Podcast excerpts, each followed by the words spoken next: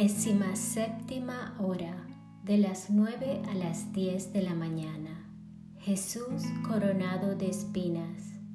Jesús es condenado a muerte. Gracias te doy, oh Jesús, por llamarme a la unión contigo por medio de la oración. Y tomando tus pensamientos, tu lengua, tu corazón, y fundiéndome toda en tu voluntad y en tu amor, Extiendo mis brazos para abrazarte y apoyando mi cabeza sobre tu corazón, empiezo. Mi Jesús, amor infinito, mientras más te miro, más comprendo cuánto sufres. Ya estás todo lacerado y no hay parte sana en ti.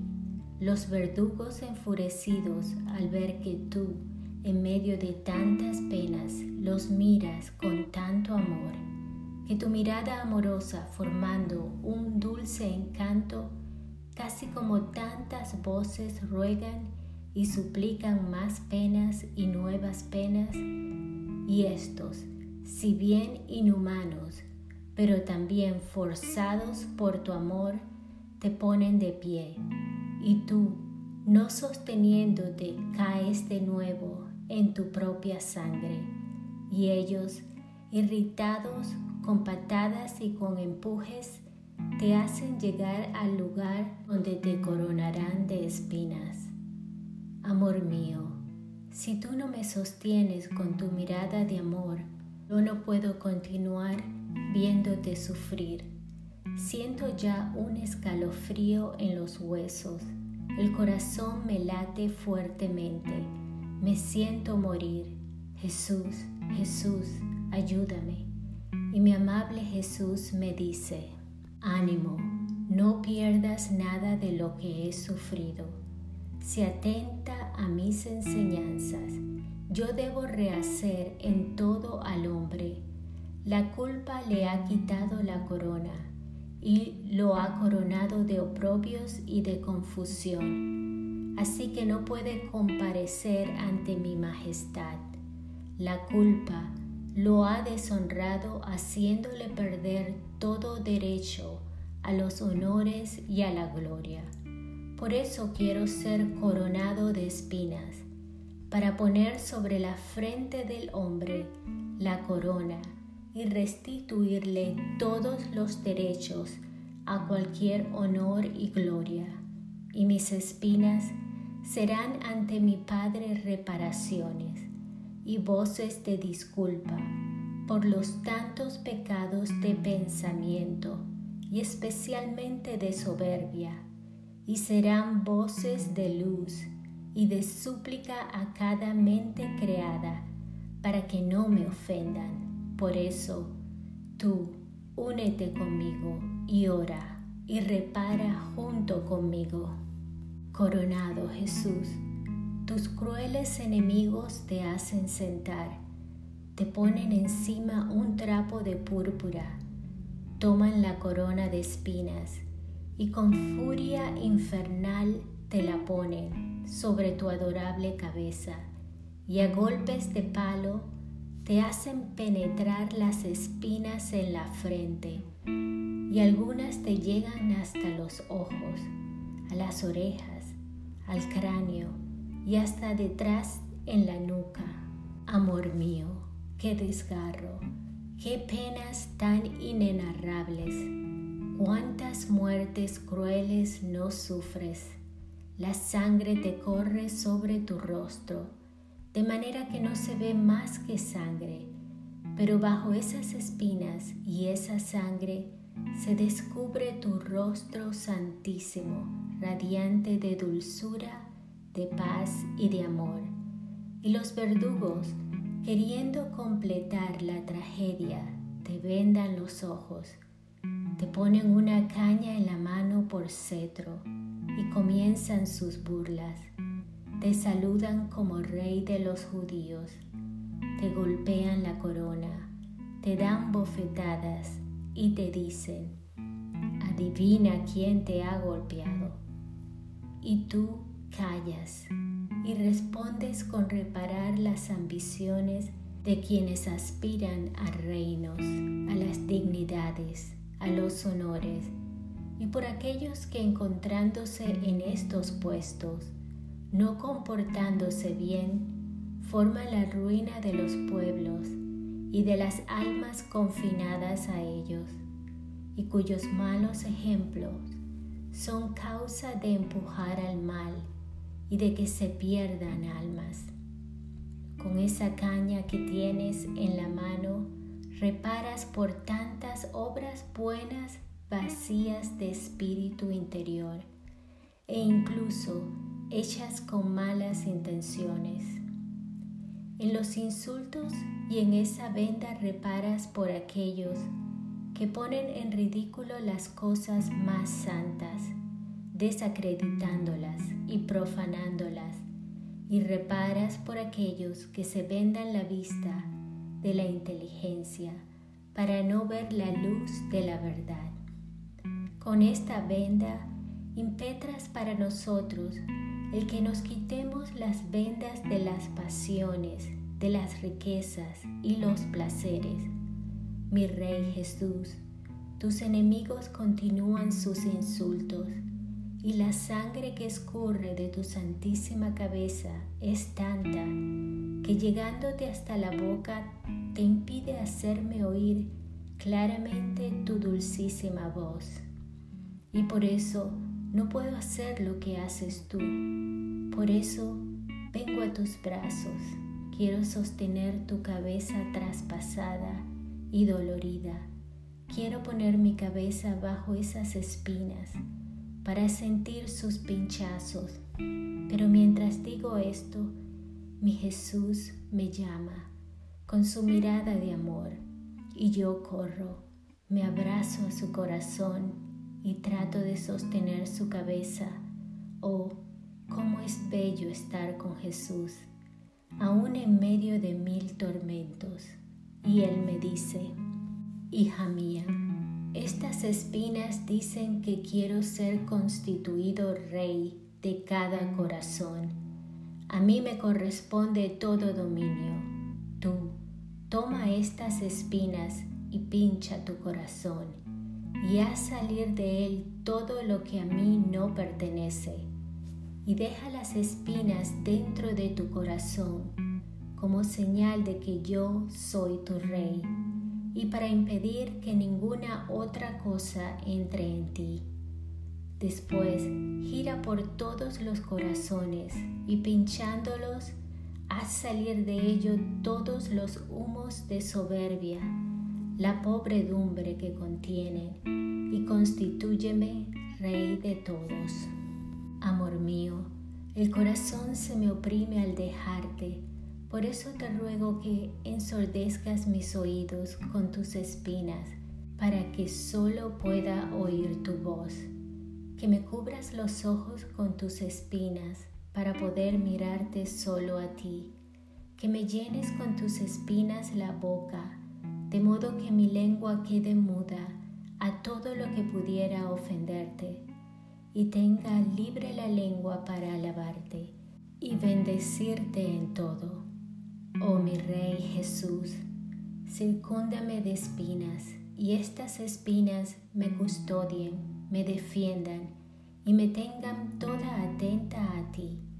Y ahora quiero limpiarte la sangre y besarte porque veo que tus enemigos te conducen a Pilatos, el cual te condenará a muerte.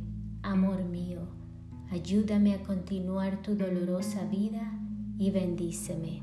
Mi coronado Jesús, mi pobre corazón herido por tu amor y traspasado por tus penas, no puede vivir sin ti. Por eso te busco y te encuentro nuevamente ante Pilatos pero qué espectáculo conmovedor. Los cielos se horrorizan y el infierno tiembla de espanto y de rabia.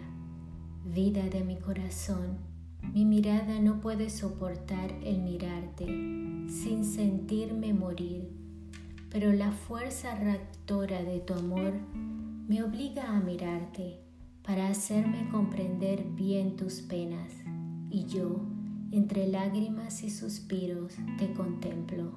Mi Jesús, estás desnudo y en vez de vestidos te veo vestido de sangre, las carnes abiertas y destrozadas, los huesos al descubierto, tu santísimo rostro irreconocible, las espinas clavadas en tu santísima cabeza te llegan a los ojos al rostro y yo no veo más que sangre, que corriendo hasta la tierra forma un arroyo sanguinolento bajo tus pies.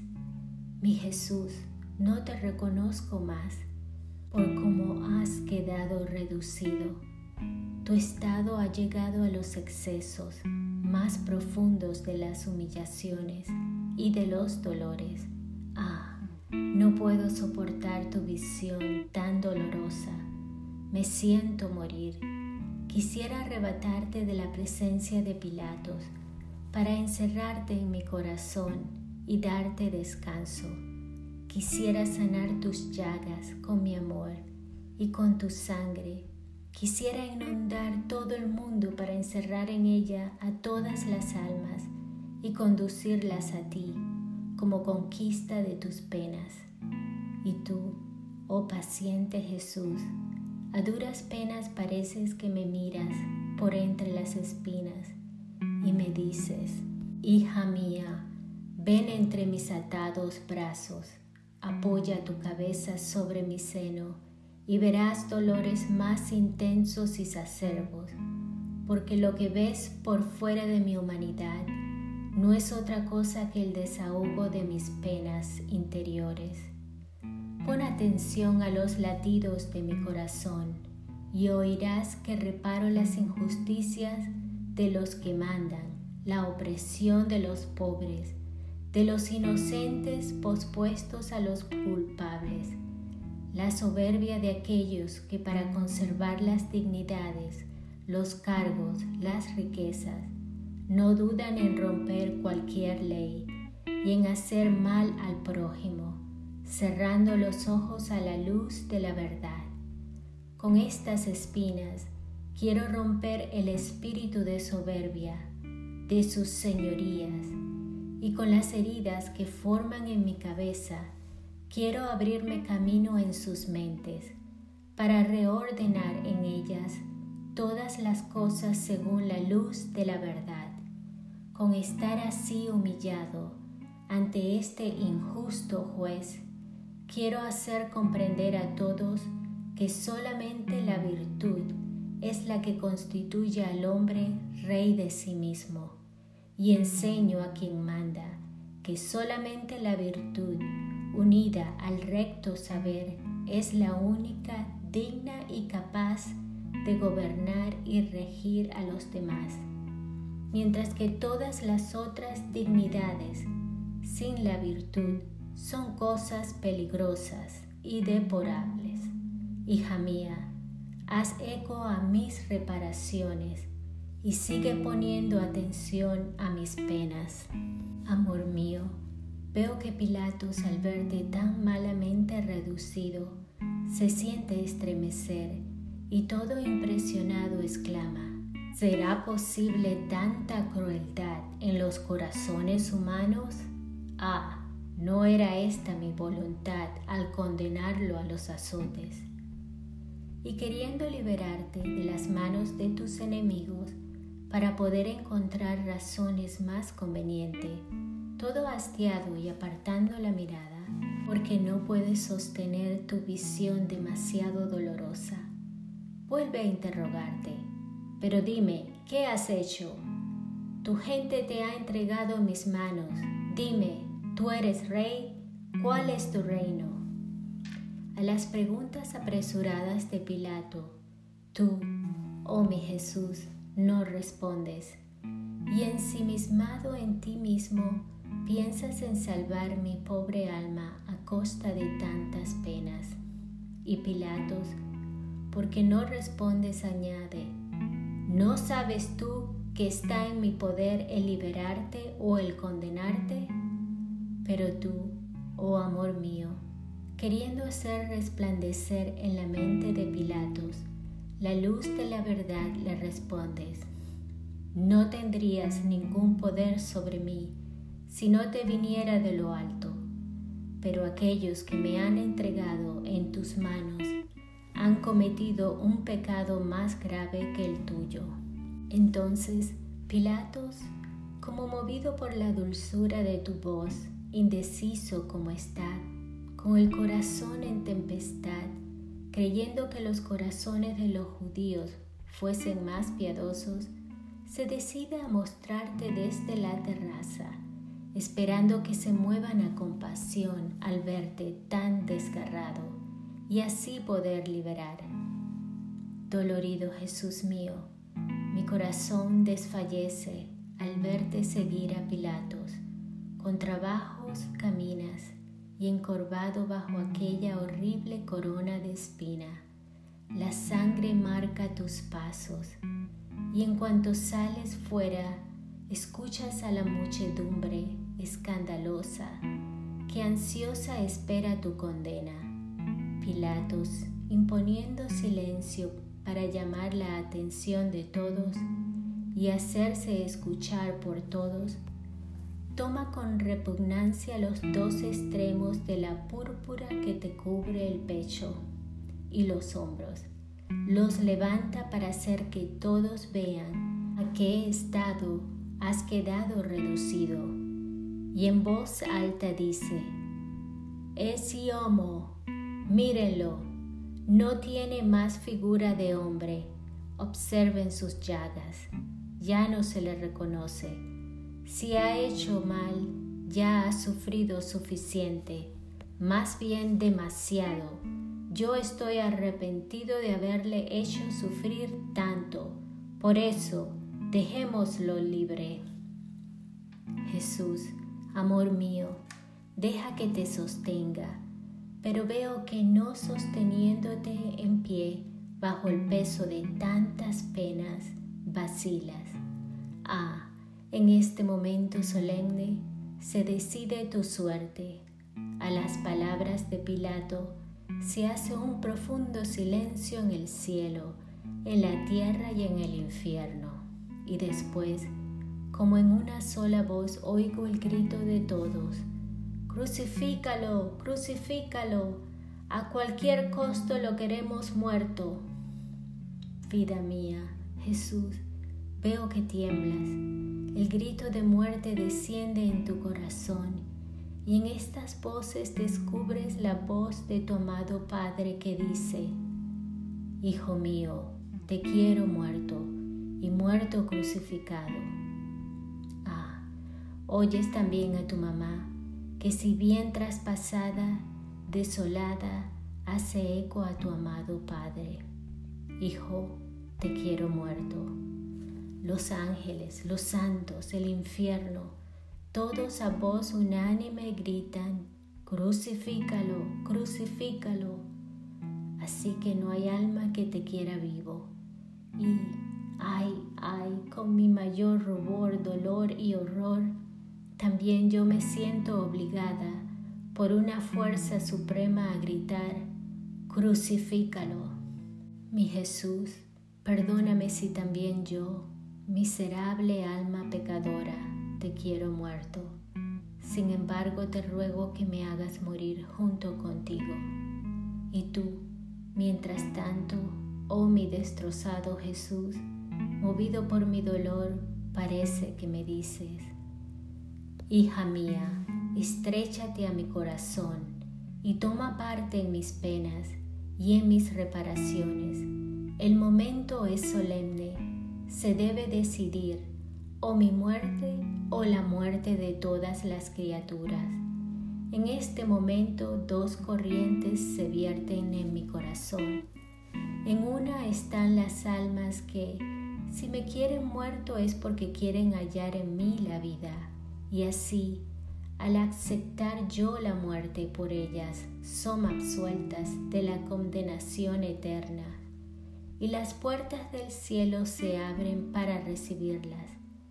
En la otra corriente están aquellas que me quieren muerto por odio, y como confirmación de su condenación, y mi corazón está lacerado y siente la muerte de cada una de estas y sus mismas penas del infierno.